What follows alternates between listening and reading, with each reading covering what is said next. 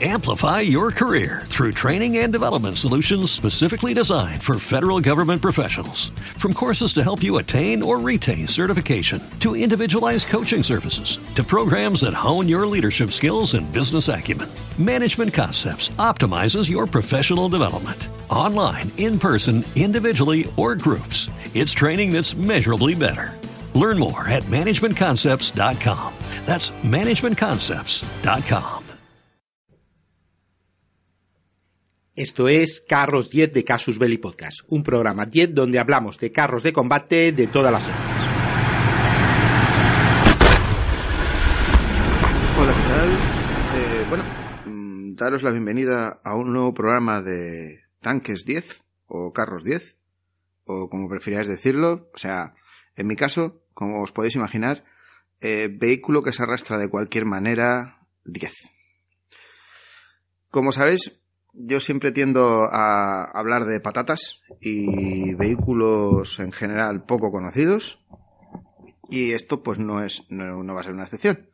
Voy a hablar de lo que fue probablemente uno de los proyectos más curiosos de entreguerras, que salió de un país un poco raro para tener un proyecto así, que se trata, bueno, de Checoslovaquia, que sin embargo formó la parte de la columna vertebral de los de, de, las divisiones Panzer en su momento y que pues luego eh, siguió sirviendo en ejércitos de muchos países durante un tiempo anormalmente largo y que bueno pues que, que marcó un hito en la historia a pesar de ser auténticamente una patatilla.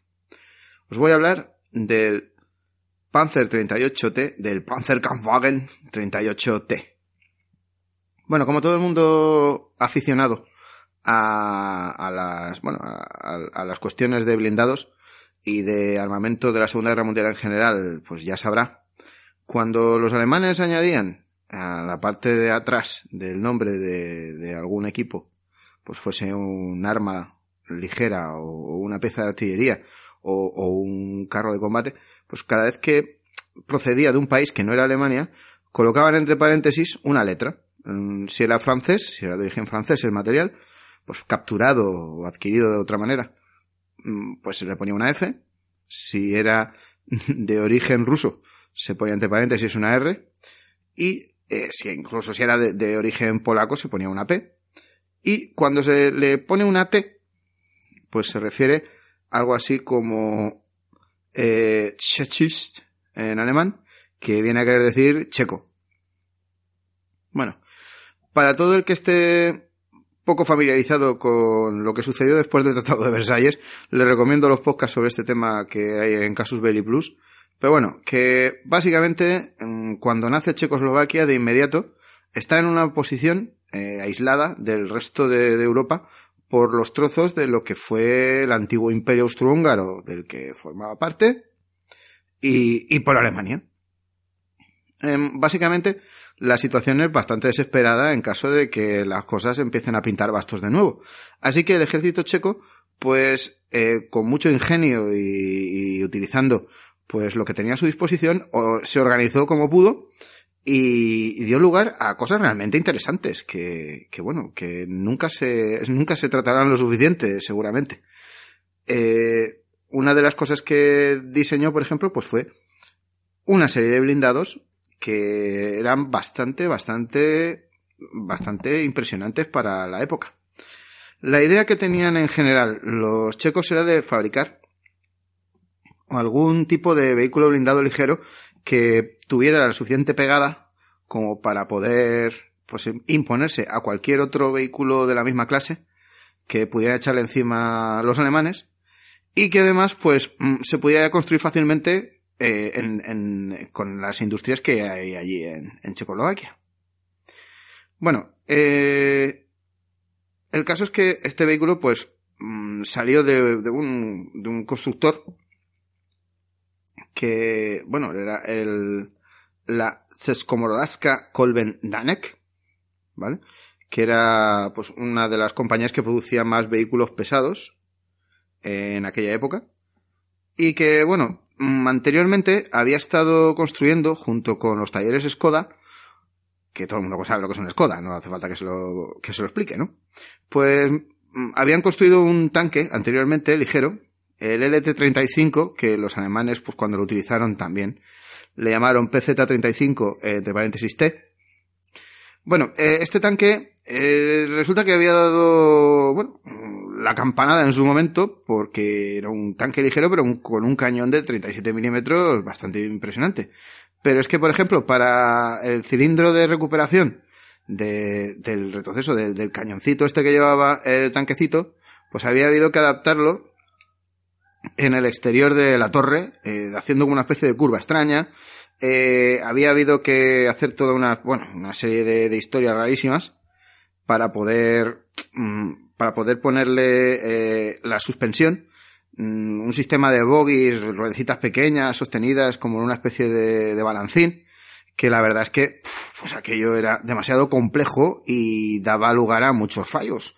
Así que, bueno, se andaba buscando la posibilidad de poder sustituirlo. Eh, los, los de CKD tenían su idea, Skoda tenía su idea, el gobierno de Checoslovaquia sacó un concurso en otoño del 37 para ver si alguien se, se atrevía a construir un tanque, ellos consideraban mediano, ¿vale? Nosotros diríamos que ese tanque era ligero, pero tirando a muy ligero.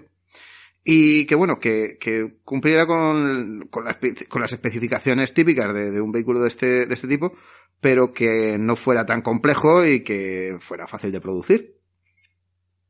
El caso es que, bueno, mm, Tatra era otra empresa que andaba fabricando eh, un, un, vehículo eh, muy chulo para, sobre todo, exploración y, bueno, uso, uso como, como, mm, como autoametrallador más bien, era sobre ruedas y la verdad es que, pues, era un vehículo excelente, muy, muy chulo. Eh, también presentó su proyecto. Eh, Skoda intentó volver a presentar el, 30, el, el PC35 mejorado, eh, aunque luego, pues eso, acabó haciendo prácticamente el, el 38. Y los de CKD, en principio, entraron con un propio invento. Un carro muy, muy, muy curioso, el VH, el, el V8H, que era, bueno, solo, solo llegó a hacer dos prototipos, pero era realmente novedoso, pues, por ejemplo, porque tenía un cañón de 47 milímetros, que, que bueno, en esa época un, tanque con un cañón de 47 milímetros era bastante sorprendente. Además ya pasaba de las 15 toneladas y era bastante largo, tenía 5 metros 35 de longitud. Entonces, eh, era un proyecto bastante interesante, pero mm, resulta que había dado muchísimos fallos a la hora de, hacerle las pruebas, sobre todo pues, pues por problemas con el motor y con la transmisión. Y entonces, pues, pues no, no había acabado de cuajar. Finalmente, pues eh, finalmente... ¿Te está gustando este episodio? Hazte fan desde el botón apoyar del podcast de Nivos. Elige tu aportación y podrás escuchar este y el resto de sus episodios extra. Además, ayudarás a su productor a seguir creando contenido con la misma pasión y dedicación. Amplify your career through training and development solutions specifically designed for federal government professionals. From courses to help you attain or retain certification, to individualized coaching services, to programs that hone your leadership skills and business acumen, Management Concepts optimizes your professional development. Online, in person, individually, or groups, it's training that's measurably better. Learn more at managementconcepts.com. That's managementconcepts.com.